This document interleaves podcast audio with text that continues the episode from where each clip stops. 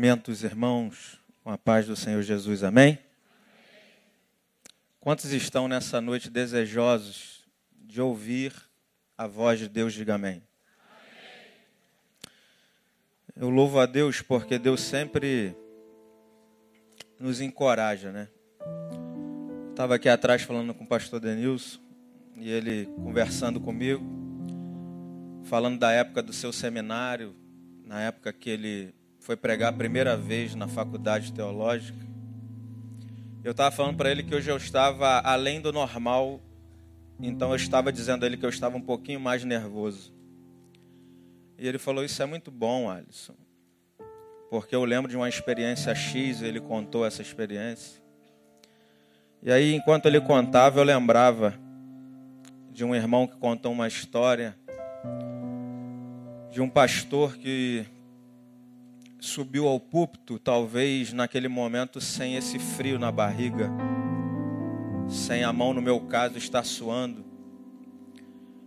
E aí aquele pastor pregou, e após a pregação, os corações parece que estavam ainda petrificados. E quando ele desceu os degraus daquele púlpito, um senhorzinho de cães brancas veio até ele em direção aos degraus que outrora ele tinha subido altivo e agora ele desceu abatido. E aquele senhor pegou no braço dele com toda a misericórdia e disse: Meu filho, se você tivesse subido da forma como você desceu, você teria descido de forma diferente. Eu louvo a Deus porque Ele usa os santos quando estão reunidos e Pastor Denilson, no início desse culto, falou sobre pessoas que estão abatidas, porém não desanimadas, pessoas que devem se vestir com a veste de louvor ao invés de um espírito angustiado. E você vai entender isso no final da mensagem, porque que eu me alegrei quando o pastor Denilson falou esse versículo. Mas é necessário que nessa noite você possa comer de tudo que vai ser oferecido nessa festa. Para que você saia daqui de fato renovado no Senhor. Eu queria te convidar a abrir a sua Bíblia no Evangelho de Marcos, capítulo 14, versos 51 e 52. E já digo aos irmãos que essa mensagem que vou pregar hoje é fruto de quase 100% de um comentário bíblico que eu tenho muito valioso. As verdades tirei de lá, mas gostaria de tecer alguns comentários dentro dessas verdades que foram retiradas desse livro muito rico, comentário muito rico para mim. E eu gostaria de ministrar nessa noite, fazendo coro com o que foi dito ontem,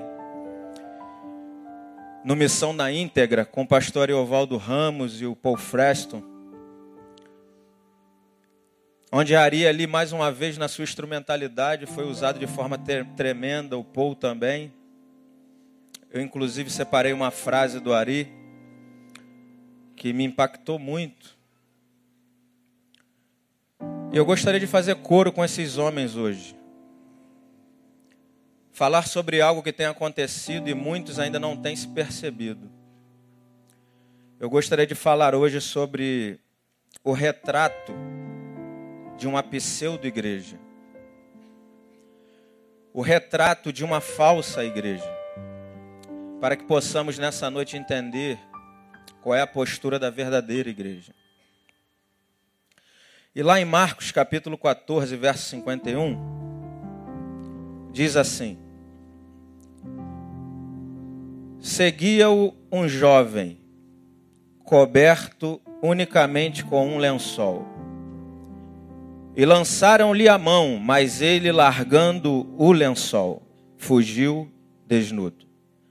Eu queria te convidar agora a ler, mesmo na sua versão, que é diferente da minha, e ler junto comigo esse texto. Seguia-o um jovem, coberto unicamente com um lençol, e lançaram-lhe a mão, mas ele, largando o lençol, fugiu desnudo. Você pode fechar seus olhos pela última vez, mesmo assentado? Senhor, muito obrigado por essa oportunidade. Mas aqui está a tua igreja, o teu povo. Um povo que o Senhor ama. O Senhor zela. O Senhor cuida. E como diz pastor Denilson, nós não temos nada a oferecer se não for através da ação do teu Espírito. Senhor, então fala hoje com o teu povo. Mas que o teu povo também possa ouvir. E ouvindo, pratique. Ouvindo, obedeça. Porque desde a época de Samuel, tu continua dizendo que não se alegra com sacrifício, mas com coração obediente. Nós entregamos esse momento a ti, Senhor. Em nome de Jesus, amém. Esse texto que nós acabamos de ler, ele está inserido em um contexto. Eu aprendi isso muito bem, que todo texto fora do contexto, ele pode se tornar um pretexto para o pregador falar o que ele pensa da palavra e não o que a palavra diz.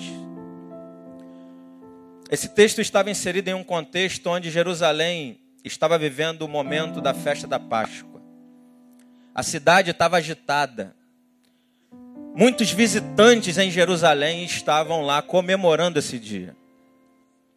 Jesus, Ramon, solicitou a presença dos seus discípulos, foi para o cenáculo, preparou aquele momento tão lindo, onde celebrou aquela ceia maravilhosa, e os alertaram do perigo que estava por vir do perigo que haveria de acontecer, não somente com Jesus, mas com seus discípulos.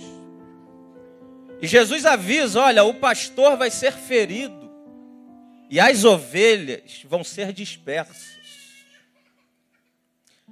Jesus continua orientando aqueles discípulos, e após aquela reunião, onde todos nós sabemos o que Pedro disse após aquilo, Jesus agora parte para o Getsemane, ou Getsemane, como foi muito bem ministrado pelo pastor Isaías domingo passado, nesse exato momento.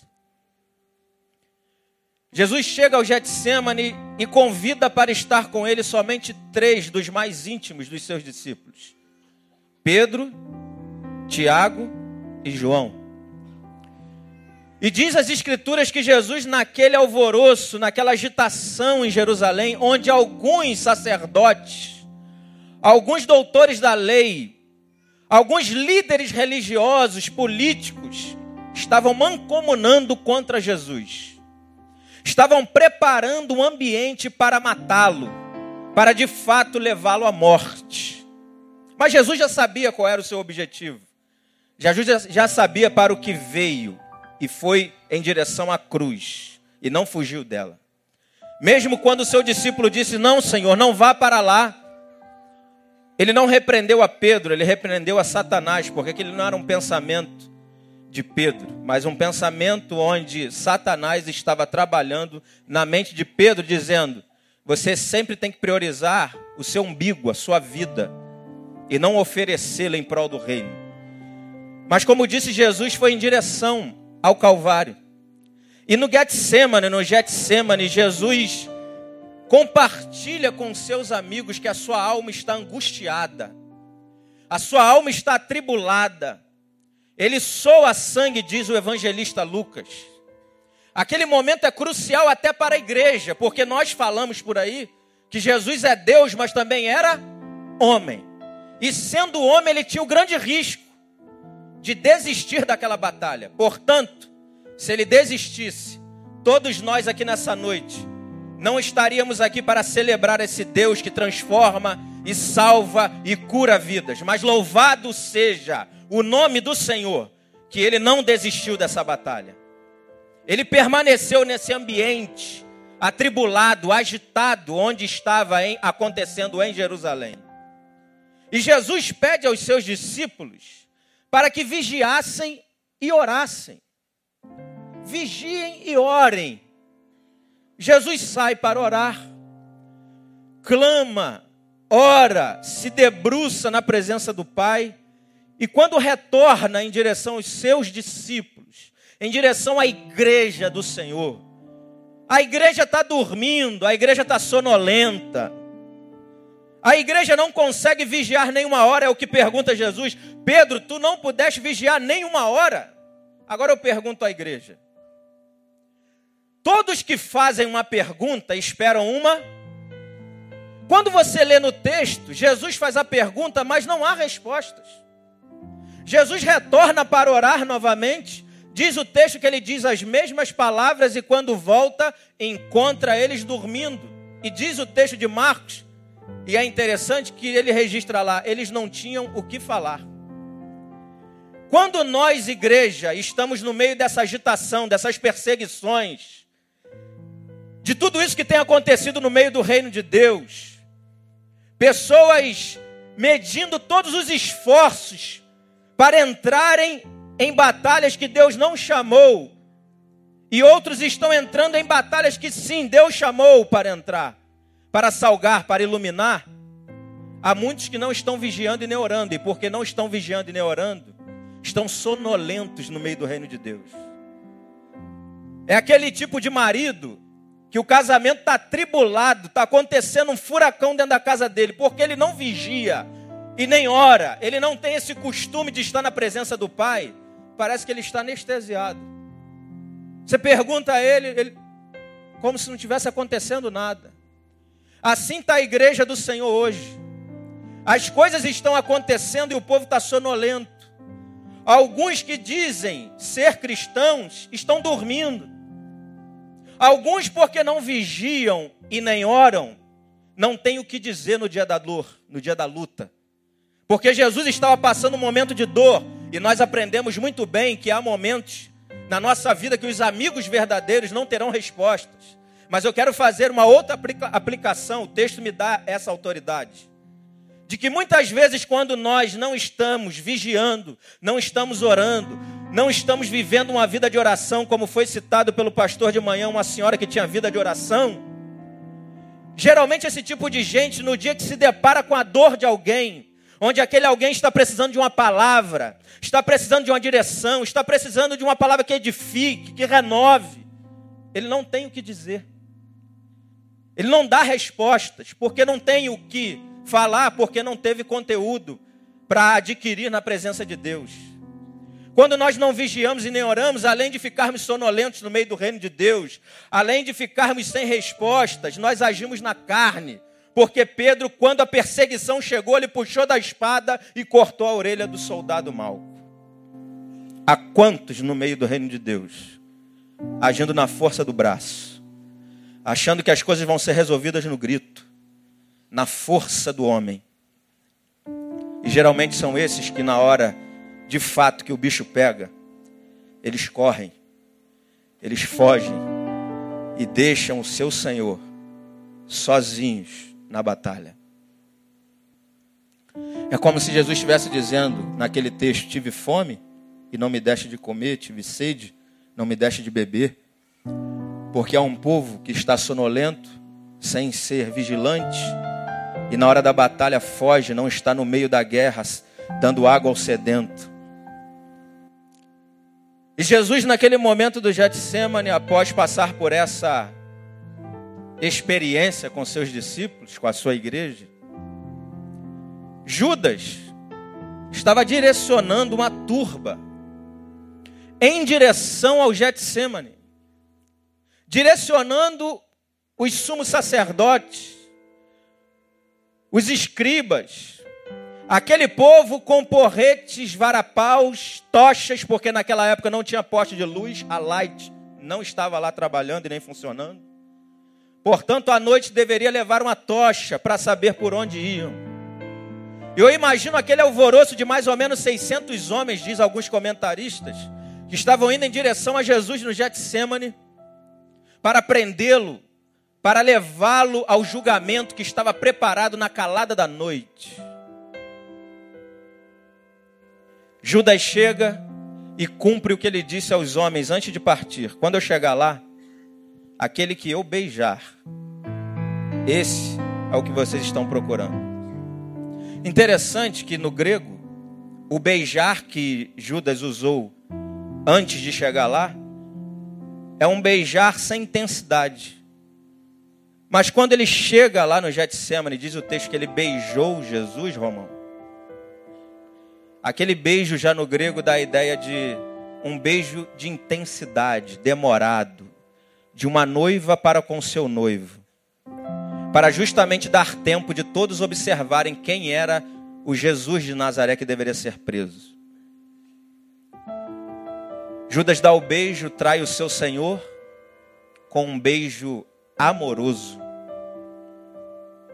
Um beijo que parece ser de amigo, mas mesmo assim o nosso Senhor o tratou como amigo.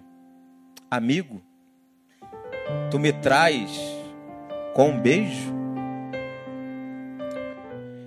E aí, dentro desse contexto, no meio dessa multidão, no meio desse agitamento, dessa agitação,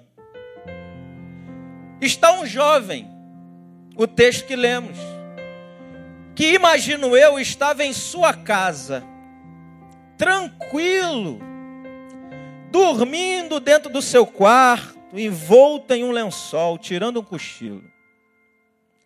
E quando viu o burburinho, o barulho, a multidão, ele que está acontecendo? Eu vou me envolver em alguma coisa aqui para dar tempo de eu acompanhar essa multidão. Vê a banda passar e ele se enrola no lençol e vai no meio da multidão e observa Judas conduzindo aqueles homens, observa Judas beijando Jesus, observa Pedro sacando da espada, cortando a orelha de Malco, Jesus colocando a orelha em Malco de novo, Jesus sendo levado, se entregando, poderia usar de força, de poder, mas revelou a sua glória, porque ele sabia para o que veio e veio para a cruz.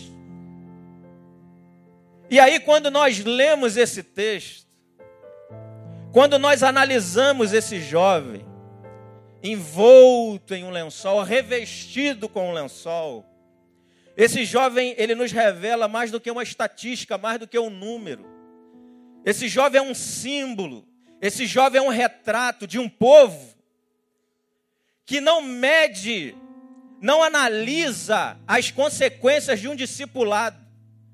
Pessoas que entram em seus relacionamentos, seja com Jesus, seja com o próximo, seja num casamento, não, não conseguem medir as consequências, analisar as consequências de entrar numa relação com Cristo, com a relação com a igreja, numa relação num casamento, que é um dos relacionamentos mais íntimos que nós temos. E por que os casamentos acabam, como foi muito bem dito pelo pastor Lindoval? Porque não medem, não analisam as consequências dessa relação entram de qualquer jeito, entram de qualquer jeito naquele movimento, eu vou desse jeito mesmo. Eu vou envolto em um lençol. E aí, Jesus, que estava inserido nesse tempo de crise, que nós também estamos vivendo hoje, nesse momento delicado, nesse momento tenso, é que surge esse jovem que revela para nós o retrato de uma falsa igreja. Uma igreja, em primeiro lugar, que não tem compromisso não tem compromisso com o reino de Deus e muito menos com o Jesus do reino. Uma igreja que tem uma relação casual com Jesus, tem uma relação quando dá na telha. Eu vou quando for conveniente para mim. Eu faço as coisas no reino de qualquer jeito, empurro com a barriga.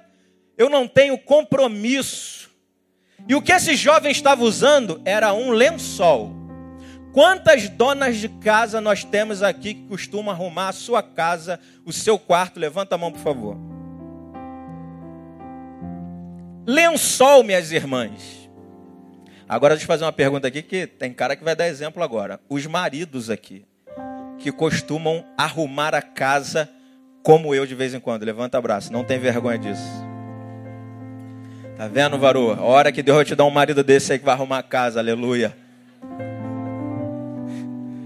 O lençol revela qual era a relação desse jovem com Jesus. O lençol, ele não tem vínculo, o lençol ele não tem amarra. Lençol ele não tem costura, ele é liso. O lençol que ele usava já revelava qual era a relação que ele tinha com o reino. Não tem amarração, não tem consistência, não tem permanência, não tem perseverança, não tem responsabilidade, não tem compromisso, faz de qualquer jeito. E quando eu vejo a minha geração, tristemente eu vejo isso. Eu vejo um povo que, no meio da juventude, que gosta muito de usar aquele verbo, vou ficar. Hoje eu vou para o cabana do Catonho e vou ficar com uma. Amanhã ele fica com outra. Na semana que vem é outra. Assim é a relação de muitos na minha geração com Jesus e com seu reino ficam com Jesus num congresso, ficam com Jesus num culto poderoso pentecostal, aleluia, que ele caiu, babou, fez a unção do telefone. Aí na segunda-feira desiste da relação com Jesus. É um povo que recebe de fato sim aquela unção que vem no congresso, que vem no acampamento, mas ele não tem consciência do que ele recebeu da parte de Deus para fazer com que aquilo que recebeu seja colocado em movimento no seu dia a dia. É uma igreja sem compromisso.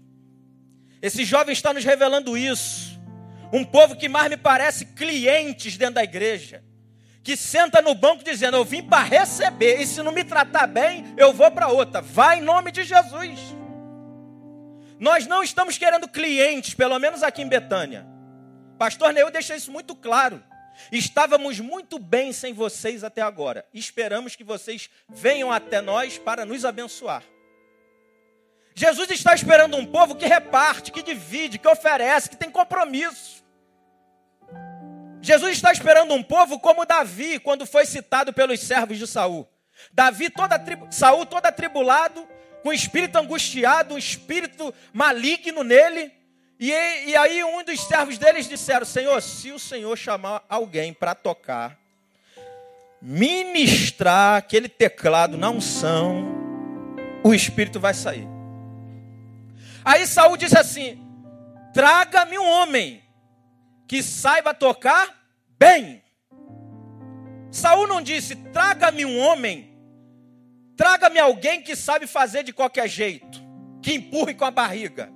Eu quero alguém com compromisso.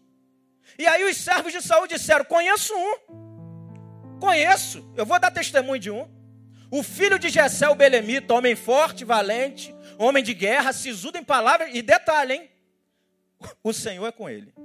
Aonde ele chega, Deus está com ele. É assim que Deus quer a sua igreja. Igreja Batista Betânia. Uma igreja compromissada, não que pensa só no ter, mas ser bênção. Uma igreja que vem ao templo e fora do templo, não buscando a sua bênção, mas ele vem buscando ser a bênção de Deus. Uma igreja que não fica entrando em batalhas que Deus não chamou. E aí eu pedi o varão lá para colocar a foto número um do Ariovaldo Ramos, daquela frase que me marcou. Bota aí, varão. Ontem ele comentou essa frase, eu falei, é isso aí, Ari. O nosso mestre, um dos mestres que Deus tem colocado sobre nossa vida. Bota aí, varão, aquela foto número um da internet aí. O Ariovaldo Ramos disse assim, ó. Eu anotei até na minha, na minha Bíblia aqui já ele falou uma frase que eu falei, meu Deus, tinha que vir desse homem. Como diz o pastor Isaías, o Ariovaldo, ele fala uma frase, não precisa mais do culto. Numa época em que a igreja brasileira está escolhendo inimigos para enfrentar, precisamos repensar a igreja e começar a escolher pés para lavar. Precisamos repensar qual é a nossa postura hoje. Se é uma postura que fica gastando tempo com batalhas que Deus não chamou, ou é uma postura que vai nos levar a lavar os pés daqueles que Deus já escolheu desde a eternidade. Deus requer uma igreja com compromisso. Compromisso com a sua palavra, com a obra de Deus.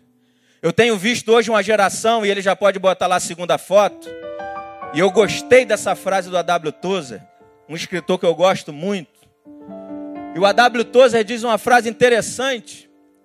Na maioria dos lugares é difícil de conseguir levar alguém a uma reunião da qual a única atração seja Deus. Hoje o povo quer ir na reunião se tiver um foguinho, tem que ter uma atração, tem que ter um cantor gospel. E daqueles que cobram caro, eu não gosto daqueles que cobram barato, eu gosto de astro.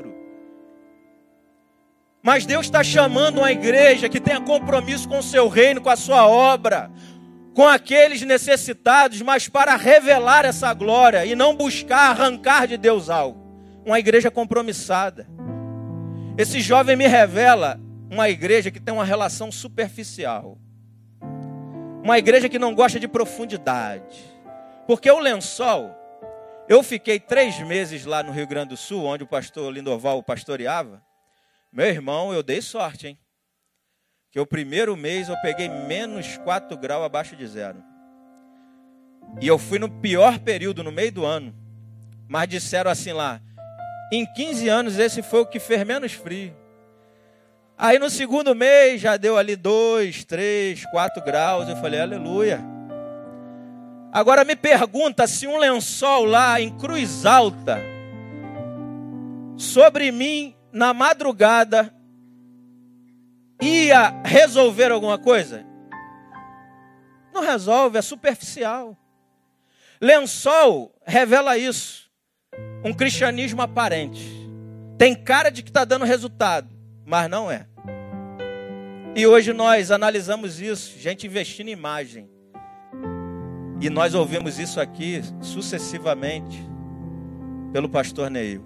Uma igreja holográfica uma igreja superficial, uma igreja que está preocupada com a sua imagem, não com, com a ética, uma igreja que está preocupada com a estética e não com a ética, investe na estética, mas a ética joga por ralo. O que importa é o que os outros veem. O que importa é o que os outros observam na minha vida no culto de domingo e está muito bom. Jesus está chamando uma igreja profunda uma igreja que tem uma relação profunda com Deus, um crescimento maduro. Uma igreja que queira crescer em quantidade, mas em qualidade. Uma igreja que queira, queira amadurecer na fé. Uma igreja que fundamente os seus conceitos do reino. E esse fundamento é Jesus Cristo. Porque Paulo diz: Eu coloquei o único e verdadeiro fundamento, e é Cristo. O que vocês vão colocar acima disso não me interessa. Mas se não tiver um fundamento consistente, profundo, foi enraizado na palavra, no conhecimento do Deus dessa palavra, vai viver de aparência. Porque numa construção, 30% de uma construção é gasto no chão, no alicerce, no que ninguém vê.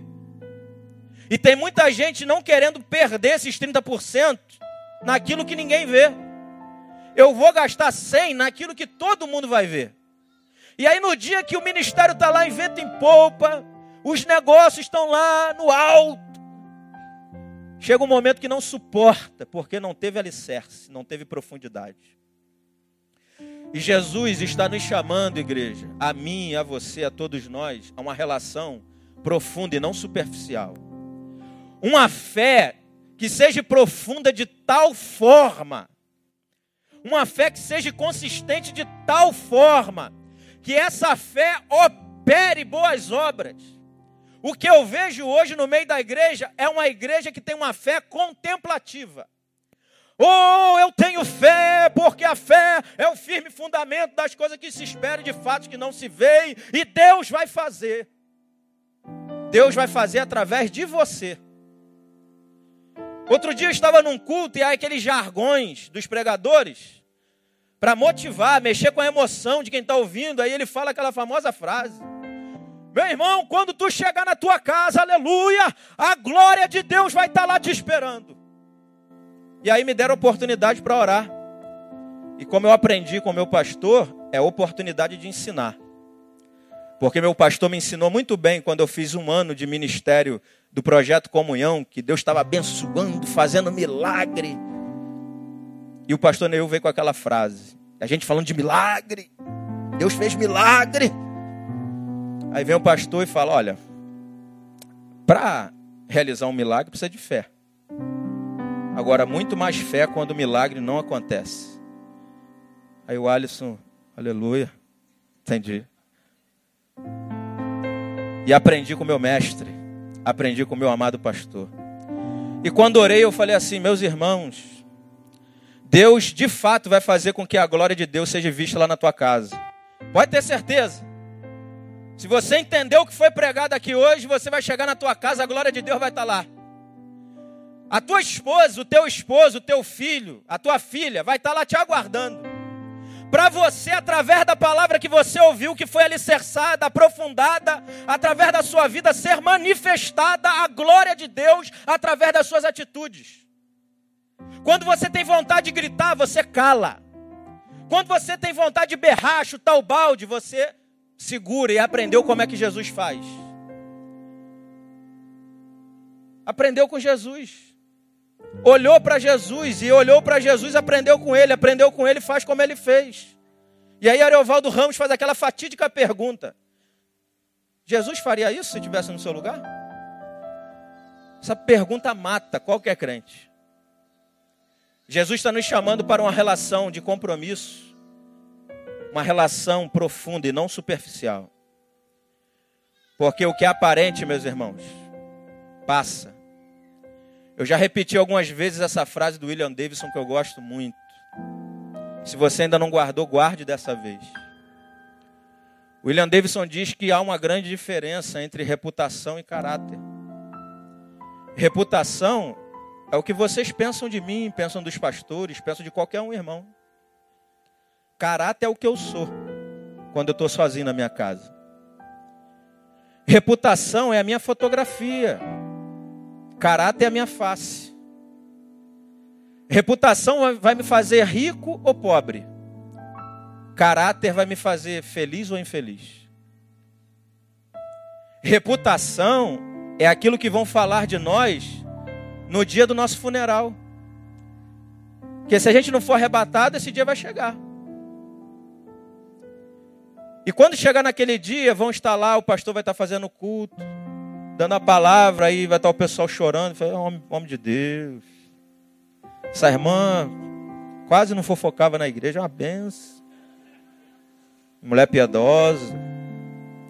No funeral, falam muito bem de nós. Mas sabe o que é caráter? Caráter é os anjos chegar na presença de Deus, chegar na presença do Eterno e falar assim: Senhor, olha a Maria, olha o José, olha o Ricardo, olha a Sabrina, olha o Denilson. Homem de Deus, Senhor. Tem andado lá pela terra, aguardando Ele, quase não estou tendo trabalho. Porque tem anjo que tem trabalho, você sabia disso? Tem anjo que está cheio de esparadrapo na cabeça. Porque tem crente que dá muito trabalho. Portanto, Jesus está nos chamando a uma relação profunda com Ele. Conhecer de fato a Sua palavra, quem Ele é e revelar essa glória. Não ter um cristianismo que é revestido com um lençol, que é aparente, que só protege aparentemente. A igreja de hoje, em terceiro lugar, é uma igreja que quer o que dá certo, mas não o que é certo. É uma igreja que pergunta assim: isso dá certo que eu vou fazer agora? Isso aqui vai dar resultado? Isso que me importa. Isso que eu estou fazendo na calada da noite vai dar certo? Não importa, ninguém está vendo, eu quero saber se vai dar certo. Mas não pergunta assim: isso é certo? Isso é bíblico? Isso está conforme os valores de Deus e do Deus dessa palavra? É a igreja que nós temos visto hoje. Uma igreja pragmática que está aí repleta na televisão. Você liga, os métodos estão lá. As técnicas para envolver a massa, prender a massa, prender os gados e não a ovelha. Para amarrar o povo. Há uma técnica dizendo: meu filho é sete semanas. E se não conseguiu na sétima, tenta na outra, que vai ter a campanha agora forte. Vai ter a sexta-feira forte. A sexta-feira do lenço ungido, do óleo ungido, da água do Jordão, foi pego lá no quintal dele, ele fala que foi do Jordão. Aleluia. É um povo usando de métodos e práticas para envolver o povo, porque dá certo. O povo quer isso. E sabe qual é o pior dessa história, meu irmão? Não é que os pastores, não é que esses líderes corruptos têm usado desses artifícios para engodar, para enganar a igreja. É que a igreja gosta. Eu queria que você abrisse, por gentileza, em Jeremias 5, versículo 30. Por favor. Não, o pastor está mentindo. Não, não, não acredito. Eu não acredito que o pastor Alisson está falando isso. Igreja gosta. Abre aí, meu irmão. Jeremias capítulo 5, verso 30. Jeremias, profeta Jeremias, capítulo 5, verso 30. Olha o que Jeremias diz. Parece que ele escreveu isso hoje. Coisa espantosa e horrenda se anda fazendo na terra. Os profetas profetizam falsamente, e os sacerdotes dominam de mãos dadas com eles. E é o que deseja o meu povo. O pior não são as técnicas que esses homens estão usando. O triste é que o povo gosta. O triste é que o povo vem como crente cliente dizendo assim: eu vou naquele culto que oferece o que eu quero. Eu não estou preocupado com o que Deus vai falar, eu quero ouvir o que eu quero, o que eu desejo, segundo as minhas demandas. Hoje, como já disse de outras vezes, o púlpito hoje virou um balcão. O evangelho, com E minúsculo, um produto. Os crentes consumidores. Hoje importa o que me atrai, o que me satisfaz, o que me alegra. Eu não estou à procura do que de fato eu preciso ouvir. Eu quero um produto, pastor. E continuo investindo nisso, pastor, porque eu gosto, pastor. Eu quero o que dá certo, pastor. Eu não quero o que é certo.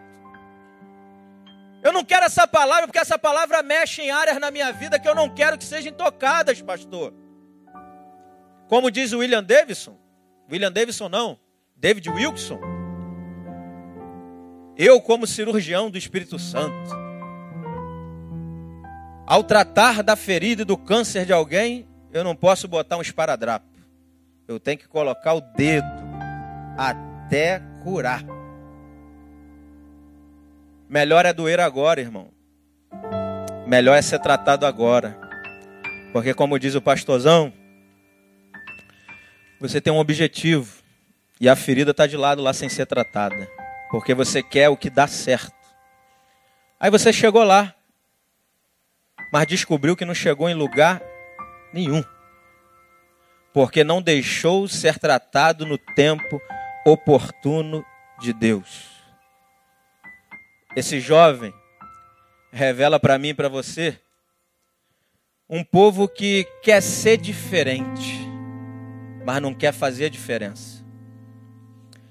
Porque esse jovem, ele saiu envolto em um lençol, e ele disse assim: pô, tem que sair rápido. Os homens naquela época usavam togas longas.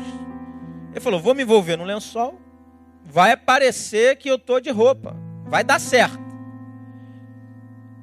Mas aí ele começa e se infiltra na multidão, mas ele não está nem do lado de Jesus, dos discípulos, e dizem alguns estudiosos que esse jovem era João Marcos, ninguém sabe ao certo, porque esse relato só tem no Evangelho de Marcos, e ele talvez com medo de dizer que era ele, botou um jovem, que fugiu desnudo, porque estava envolto num lençol. Ele se envolveu na multidão, ou seja, não estava nem do lado de Jesus e nem do lado dos romanos. De que lado ele está? Estou em cima do muro. Não está frio nem está quente, eu estou morno. E geralmente morno Jesus vomita. Sabe o que isso revela? Uma igreja que não tem identidade. Uma igreja que só dá opinião quando os outros dão. Não, quando aquele ícone da mídia televisiva, aquele pastorzão que está na mídia dá opinião, eu falo. E aí eu concordo com ele. Ele não tem opinião. É um povo que está sempre no meio do muro. não tem opinião própria, não tem identidade. É um povo que vai segundo o que a multidão está dizendo. Eu estou com a multidão. Não tem coragem de botar a cara para bater, como faz o nosso pastor Neil, que veio aqui nos visitar no dia 10 e falou uma palavra que se aquela palavra parar no ouvido de alguns vendilhões do evangelho, vai bombardeá-lo, mas ele sabe para que foi chamado. Tem opinião, tem identidade. E aí fica um povo, não, eu tô com os caras que tá crucificando os homossexuais. Aí o outro, não, eu tenho que amá-lo até o fim. Meu irmão, Jesus nos chamou para equilíbrio. Jesus nos chamou para revelar a sua glória, levar o amor junto com a verdade. É claro que eu não concordo com muitas coisas que estão fazendo lá de lá, crucificando, não concordo. Mas eu também tenho que revelar Cristo através da verdade. Tem que andar com homossexual, sim. E louvado seja Deus que tem uns três ou quatro na escola do seu filho para o seu filho que já entendeu o que é evangelho, revelar a glória lá no colégio. Ter opinião, ter identidade. A salvação de um homossexual, eu já disse isso, é ele talvez se engraçar para cima do seu marido. A irmã riu lá. Não, irmã. Sabe por quê? Porque quando ele começar a se aproximar do seu marido, porque ele já tem identidade, sabe quem é o seu Deus, quem ele é, ele vai amar, ele vai se relacionar, ele vai ouvir, ele vai caminhar, mas ele também vai falar, ele vai revelar para aquele homossexual qual é o padrão, qual é o modelo profético de um homem de Deus, e o modelo profético está em Jesus. E não me interessa se ele vai se converter ou não, se vai continuar daquele jeito até no dia de Jesus voltar, não me interessa. A minha função é ter identidade, revelar Cristo para ele, amá-lo e falar a verdade. É o equilíbrio a verdade em amor. A Bíblia diz que não é só verdade, não é só o amor, é a verdade em amor. Portanto, o que eu tenho visto hoje é uma igreja sem identidade, que vai conforme a multidão, conforme a banda está tocando. É um povo que no início do ministério era dependente de Deus, aleluia, adoradores sem face, aleluia Aí quando Deus abençoa, eleva, coloca em lugares altos, e Deus faz isso, quando chega lá, esquece de quem era. Esquece de onde iniciou. E aí, quando alguém convida para ir num congresso, para pregar, para louvar, irmão fulano de tal, alô, meu irmão, estamos querendo convidar o irmão para vir no congresso, congresso aqui na igreja, para ministrar, o irmão aceita, aleluia. Aleluia, meu irmão. Só tem o seguinte: reserve para mim duas passagens para levar o meu auxiliar, o meu administrador de avião. Quero um carro com ar-condicionado me pegando no aeroporto. Quero um banheiro exclusivo para mim. E detalhe, aquela ofertinha básica de 8 mil reais para ir no Congresso. Meu irmão, isso é gente que perdeu identidade. É claro que tem gente que abusa do ministro. Mas se você sabe para que foi chamado e quem lhe chamou, você não vai ficar, como diz Jeremias Pereira. Jeremias Pereira, outro dia no congresso, falou assim: se tu não vigiar, irmão, tem pastor que vai para o lugar convidado e fala assim: será que vão me dar o dinheiro da gasolina, meu Deus? Será que vão me dar o dinheiro do lanche? Meu irmão, se Deus te chamou, não prioriza esse tipo de coisa. Priorize ministrar. Priorize cumprir o ministério para o qual Deus te chamou. Faça a diferença. Quer ser diferente? Aleluia, faça a diferença. Seja, seja diferente de fato. Não faça o que todo mundo está fazendo. Ah, pastor, não, mas calma aí. O obreiro é digno do seu salário, é? É. Mas ele, ele não impõe o salário. Ele não impõe. Paulo fazia as tendas lá. Quando não tinha oferta, ele ia trabalhar. Pastor de igreja. fazer minha tendinha aqui, porque tá pesado com os irmãos, né? Ao ponto dele ter chegado para a igreja e ter exortado a igreja. Eu devia ter cobrado vocês, porque vocês são munheca. Aí é outra coisa, é uma igreja que não tem consciência de valorizar o seu ministro. Mas o ministro, o crente, o cristão que quer fazer a diferença, quer ser diferente, de fato ele tem que fazer diferença. Ser diferente do que a, a mídia, a multidão está dizendo. Eu vou conforme a banda. Eu uso faixa, é um povo que quer ser diferente. Usa faixa, Jesus Cristo é o Senhor. Camisa, Jesus eu te amo. São os tietes gospel. Mas na hora de revelar Cristo, naquele momento, no secreto, na faculdade, no namoro, nas relações, não revela. É um povo que quer ser diferente, mas não faz a diferença. É um povo, em último lugar, que na hora da luta, esse jovem revela isso. É um povo que na hora da luta, na hora que o bicho pega, ele fica totalmente desprovido de poder para lutar. Porque diz o texto que quando ele foi percebido no meio daquela multidão, os soldados observam, isso é um deles. Esse jovem aí estava andando com eles outro dia. Pega ele. Quando foi pegar ele, ele segurando o lençol. Largou o lençol e saiu peladão. Aleluia. No meio da escuridão, na hora da luta, na hora da batalha, na hora que o bicho pegou, ele largou tudo e foi embora.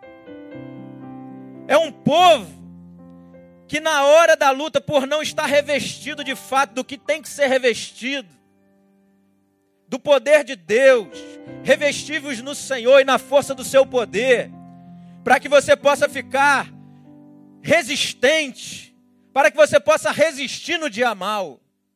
Mas para que você venha resistir, meu irmão, você tem que se revestir. Para que na hora da dor, na hora da luta, na hora da prova, na hora do deserto, na hora da angústia, para você se sustentar nesse momento de pé, como bambu, que enverga, o vento bate e joga lá, ele volta. Ninguém está aqui dizendo para você um evangelho que não vai ter luta, não vai ter prova, vai ter luta. Só que para você resistir às lutas, você tem que estar tá revestido. Lá como diz Efésios, revestido de toda a armadura de Deus. Só que o problema é que tem gente que está se revestindo no seu tempo de crente. Eu tenho 30 anos de crente, pastor. Pastor, o senhor tem quantos anos? 10? 15, pastor? 15. 15, eu fui embaixador do rei, rei, pastor, rei. Quando o senhor entrou na igreja, pastor, ó, mas não está revestido, está revestido do, do, tempo de crente, está revestido do, da denominação. Eu sou batista, eu sou pentecostal, eu sou presbiteriano, mas não está revestido do poder de Deus. Está revestido nos seus canudos, nos seus conhecimentos. Esse garoto, sou formado, doutor, meu filho, doutorado, já fiz pós-doutorado, mestrado. Está revestido de nada. Tem que estar tá revestido de poder. Tem que se revestir do Senhor para que possa revelar a glória. Porque esse jovem, ele viu a glória de Jesus. Irmão, Jesus tinha poder, toda autoridade, tanto que diz o texto, acho que diz João, que quando Jesus, ao ser encontrado pela turba, pelos soldados do templo, a quem procurais? Jesus, ele disse: Sou eu. Quando falou sou eu, eu sou, buf, os caras caíram no chão. Que negócio, não sei como é que foi esse negócio. Quando chegar no céu, a gente vai lá na videoteca. Senhor, quero ver aquela cena de novo. Jesus, como é que foi aquele negócio? O cara perguntou, Senhor, eu sou. Buf, todo mundo caiu no chão. Tinha poder para falar assim: ninguém me toca, hein? Esse cálice eu não vou beber. Mas viu, aquele jovem viu a glória de Jesus. Viu Jesus aceitando o beijo de Judas, do seu traidor Viu Jesus dizendo para Judas, amigo. Viu Jesus dizendo, eu me entrego, não é vocês que vão me pegar. mas não conseguiu. Tem gente que não revela essa glória. Tem gente que quer fazer valer os seus direitos sempre, dentro de casa, na família, no casamento. E aí eu estava conversando com a minha irmã que viajou hoje, minha esposa foi levá-la hoje no aeroporto. Ela lá está morando lá nos Estados Unidos, aí veio visitar a igreja. Ela, ela foi membro aqui de Betânia, só não está mais porque teve que morar lá. E aí ela falando que o esposo dela Ai, Alisson, ele foi para o congresso, foi para o encontro de casais, ele foi sozinho, Alisson, ele foi sozinho, eu estou muito feliz, eu estou aqui. Ele falou, amor, estou aqui no congresso, e o pastor falou que ó, a mulher tem que ser submissa, hein? Aí ela falou assim, Alisson, como é que é esse negócio? Porque, pô, submissa, mas peraí, não, tem hora que a, pô, eu, eu cuido lá da academia, e ele falou, não, mas tem que cuidar da academia da casa, como é que isso é? Eu falei, Ariana, o que vai valer no casamento é quem vai ser mais cristão dentro de casa. Não é ficar usando versículos sistematicamente, ó, sujeitai-vos uns aos outros, marido amai vossas mulheres, mulher tem que ser submissa. Se ele vai fazer ou não, se o seu esposo vai fazer ou não, se a sua esposa não vai fazer, não interessa, você tem que revelar. Sabe por que a gente não gosta de ouvir isso? Porque a gente não quer sentir dor, gente. A dor não nos agrada, a dor nos humilha. A gente não quer respirar três vezes. Quando seu cônjuge lá está te perturbando, te futucando, você buga logo um chute, grita, berra. Mas eu estou no direito, pastor. Ofereça o direito a ele, a ela. Eu estou falando que é fácil isso? Não estou falando que é fácil, eu sou casado. Eu sei o que é casamento, eu sei os vacilos inúmeros que eu dou com a minha esposa. Mas irmãos, o padrão, não adianta baixar o padrão, o padrão é Cristo. O padrão é o Senhor Jesus Cristo. Tudo que nós podemos ser, o sinal profético de que uma mulher de Deus pode ser, que um homem de Deus pode ser, está em Jesus de Nazaré. E a gente não pode ser o que Jesus é amanhã. A gente tem que começar hoje, na nossa consciência. A palavra revela que eu sou filho, filha amada de Deus. E a porção de Deus já está em você. É o Espírito Santo de Deus, aleluia. Para que você possa agora colocar esse movimento. Naquele dia não deu, tenta de novo. Eu vou amar, eu vou me submeter, eu vou com carinho trabalhar as ideias, vamos conversar. Não é acontecer um negocinho no casamento, tá, pastor? Vou desistir. Jogou a cueca no chão. Ah, apertou a pasta de dente, eu não gostei. Ô minha irmã, tem gente aí passando prova pior que a sua. O cara já fez aberrações e a mulher está lá sustentando.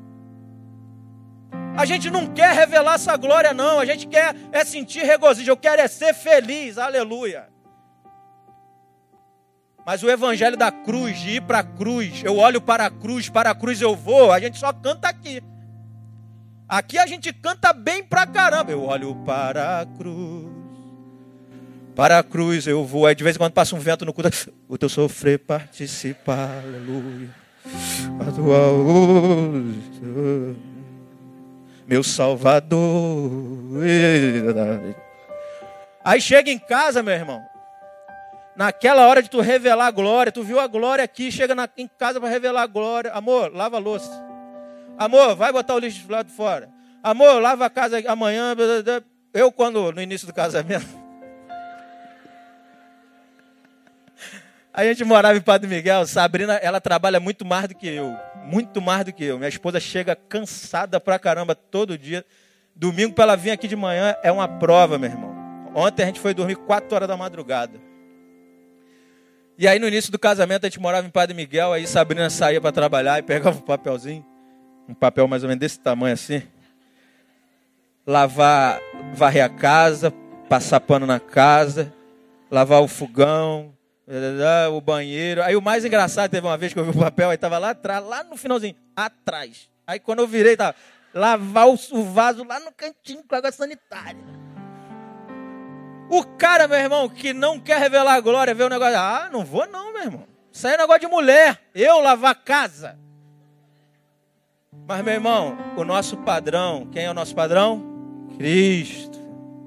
Pastor Josimar fala muito isso, gente. Pastor Josimar Cristo, gente. Não tem outro modelo. Cristo. A gente não precisa aprender novas regras, novos métodos, buscar novos conhecimentos, ler novos livros, livros importantíssimos de filósofo e do teólogo que chegou agora, aquele comentário, e a gente se enche de conhecimento, mas a gente não coloca em prática. A gente não precisa de novos conhecimentos, a gente precisa colocar em prática o que já aprendeu. Se a gente colocar em prática o que já aprendeu, meu irmão, a tua casa vai virar um céu. Porque imagina, pastor Denilson, a sua esposa, eu e a Sabrina, os demais casais aqui, sujeitai-vos uns aos outros no temor do Senhor. Aí tá lá, os dois já entenderam que tem que se sujeitar um ao outro. Eu priorizo o meu outro. Eu priorizo o meu parceiro em detrimento da minha prioridade. E aí eles estão no elevador, o elevador só uma vaga e está pegando fogo no prédio. Quem não descer primeiro vai morrer. Aí eu, vai amor. Aí ela, vai você. Vai amor. Ela, vai você. Aí eu, vai amor. Vai, vai você. Aí fica aquela briga. O meu sonho, eu já disse isso, é os filhos começar a me ligar. Pastor, sogra ligando. Tá uma briga aqui em casa, pastor. Vem logo. Tá uma briga aqui. O que, que houve, meu irmão? O meu genro e a minha filha estão brigando para saber quem vai ser mais crente, para saber quem vai ceder, para quem vai repartir, para quem vai amar mais. Esse é o nosso padrão. Não alcançamos ainda, mas é lá onde nós queremos chegar. Um povo revestido do poder de Deus para revelar a glória de Deus. Porque poder é diferente de glória, irmão. Poder prioriza as suas demandas, o que você pode fazer. Glória revela o que você se submete, o que você oferece. Jesus só revelou a sua glória porque ele repartiu primeiro. Sabe por que, que Jesus foi reconhecido lá nos dois dos caminhos de Emaús? Eles estavam lá decepcionados. Chegaram lá, entra aí, Jesus, vamos comer um negócio, fazer uma ceiazinha, fica aí um pouquinho com a gente. Mas eles até aquele momento não sabiam que era Jesus. Jesus sentou, diz as escrituras lá em Lucas. Diz o texto que quando Jesus repartiu o pão, os olhos deles se abriram e viram que era Jesus. Sabe quando é que as pessoas vão começar a ver Jesus na nossa vida? Sabe quando a minha esposa de fato vai todo dia falar assim: esse cara está parecendo com Jesus. É quando todas as vezes que ela me pedir, eu fizer assim repartir, oferecer. Aí você, mulher que está ouvindo agora, fala, tá vendo, marido? Aí vai falar assim, você que tem que repartir. Não, é você que tem que repartir. Ué, pastor, o senhor não falou que é o marido? Não, é você, o marido. É quem entender primeiro. Quem entender primeiro vai revelar a glória de Deus. E aí eu quero terminar essa mensagem, porque eu disse que o pastor Denilson citou o texto de Isaías, dizendo que a gente tem que se revestir de veste de louvor. Talvez você esteja aqui nessa noite, desanimado, abatido, dizendo para você mesmo: não dá mais, não suporto mais, a luta é grande, a aflição é imensa, a angústia está me apertando, estou quase igual Jesus, transpirando sangue, não estou aguentando mais, pastor. Está uma luta, estou angustiado. E aí você vai ver lá em Isaías 61, verso 13, verso 3. Você tem que usar veste de louvor no lugar do espírito angustiado. Porque luta vai ter para todo mundo. Prova vai ter todo dia te esperando. Deserto está aí, diversos para a gente passar. Agora, independente dessa luta, dessa dor, dessa angústia que você está vivendo hoje, Deus está dizendo para você, meu filho, acorda, desperta, porta veste de louvor, se revista de alegria no meio da dor. Pastor, vou vir chorando, venha chorando, mas se revista de veste de louvor. Senhor, eu não estou vendo agora, mas eu creio. Eu creio que essa circunstância pode mudar, o meu casamento pode mudar, essa situação na minha família, na minha própria vida pode mudar. Agora a minha carne está querendo chorar, a minha carne está sentindo dor, mas eu creio, porque eu sei e sei quem é o meu redentor e ele vive. Ter convicção de quem é o nosso Deus. Sabendo quem é Ele, saberemos que Ele fará na nossa vida. Na dor, no deserto, no choro, na lágrima. Eu quero te convidar também a se revestir com veste de salvação. Isaías também vai falar sobre isso. Porque, meus irmãos, a gente precisa de se vestir, de revestir-se dessa veste de salvação. A nossa salvação não é o fim, não, meus irmãos. Ser salvo não é o fim. Fui salvo, aleluia. Vou para o céu. A nossa salvação, ela é o meio de revelar a nossa vocação. Jesus está esperando um povo, uma igreja revestida, uma igreja que usa veste de salvação para revelar a sua vocação na sociedade, no seu trabalho, na sua igreja, em qualquer instância, em qualquer lugar. É uma salvação que é vista na terra e não só lá no céu. Salvos no céu já fomos, agora saber se vamos revelar a salvação na terra é outro negócio. Então, meus irmãos, o que Deus está te dizendo em particular é se revista se vista hoje de uma veste de louvor no lugar do teu espírito angustiado. Se vista hoje de veste de salvação. Em último lugar, se vista hoje. Se revista hoje, você que está aí no banquinho, ninguém está te vendo, está no cantinho. Se sentindo os piores dos piores. Se sentindo o pior dos crentes, porque nessa semana você cometeu o pior dos pecados. Porque se alguém souber, você vai ser excluído do hall de membros. E eu te convido a não contar para ninguém. Deus já sabe do teu problema. E outra, tem outra notícia para te dar. E é a última notícia que eu vou te dar. Abre lá em Apocalipse capítulo 7, verso 13. Um verso só que a gente vai ler. Sabe qual é a veste que você tem que usar? É essa veste aí que está em Apocalipse. Apocalipse 7, verso 13. Olha a revelação que João teve. Um dos anciãos tomou a palavra dizendo: Estes que se vestem de vestiduras brancas, quem são e de onde vieram?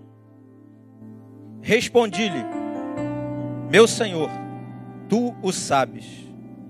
Ele então me disse: São estes os que vêm da grande tribulação, lavaram suas vestiduras e as alvejaram no sangue do Cordeiro. Então eu quero dar uma palavra para você agora, que está se achando o pior dos piores.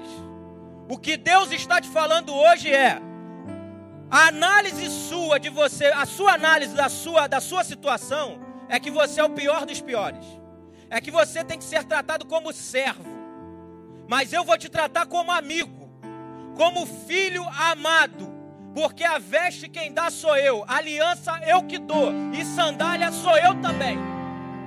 Eu que sei os pensamentos que tem ao teu respeito, é pensamento de bem e não de mal, para um futuro melhor para a sua vida. Porque se você ficar parado no seu pecado hoje e não ter consciência de que foi justificado pelo sangue do Cordeiro, você não vai andar. Agora a graça de Deus te chama hoje para você se vestir de veste de louvor, com veste de salvação e vestes brancas por causa do sangue do Cordeiro. Eu quero te convidar a se colocar de pé. Aleluia. Eu quero chamar o vida aqui. Pode aplaudir o Senhor. Aplauda ele, se é para ele, aplauda ele.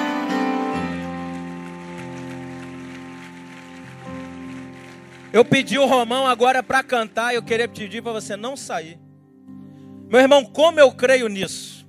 Tem hora que a minha mente fala assim: é mentira isso que você está falando.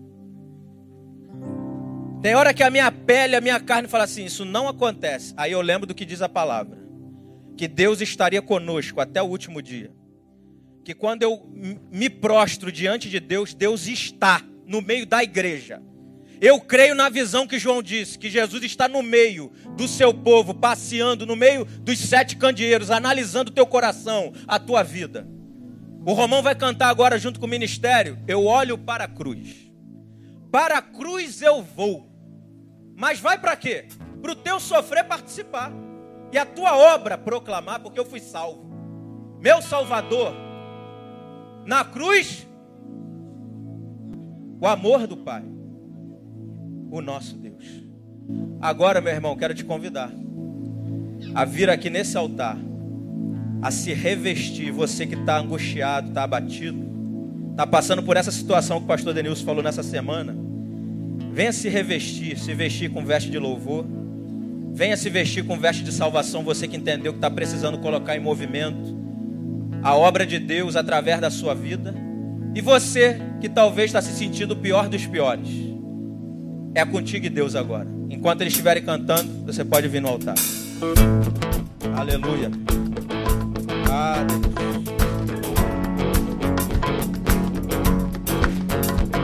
Perca a vergonha. Perca a vergonha. Deus está nesse lugar.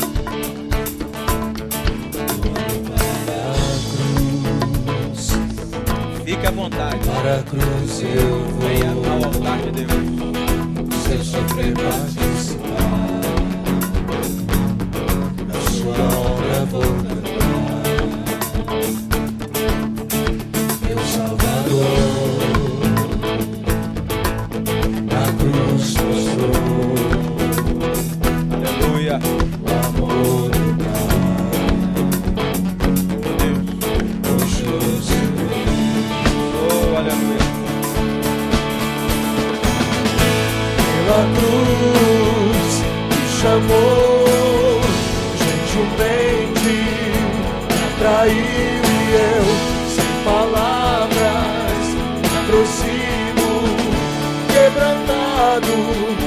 seu amor. Pela cruz chamou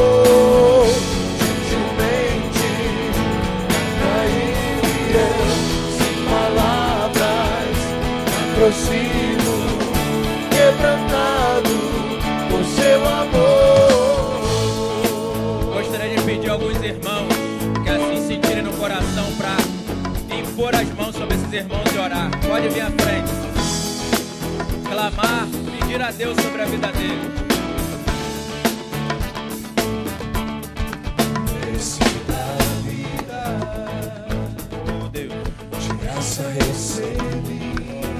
Oh. Oh, aleluia. Por sua cruz, morte livrou. Trouxe minha vida. Condenado, mas agora pela cruz. Oh, aleluia! eu fui reconciliado. Oh, pela cruz, pela cruz, me chamou gentilmente, me atraiu e eu, sem palavras, quebrantado por seu amor, pela cruz, me chamou gentilmente, me atraiu e eu, sem palavras, me aproximo, quebrantado com seu amor. Impressionante é o seu amor.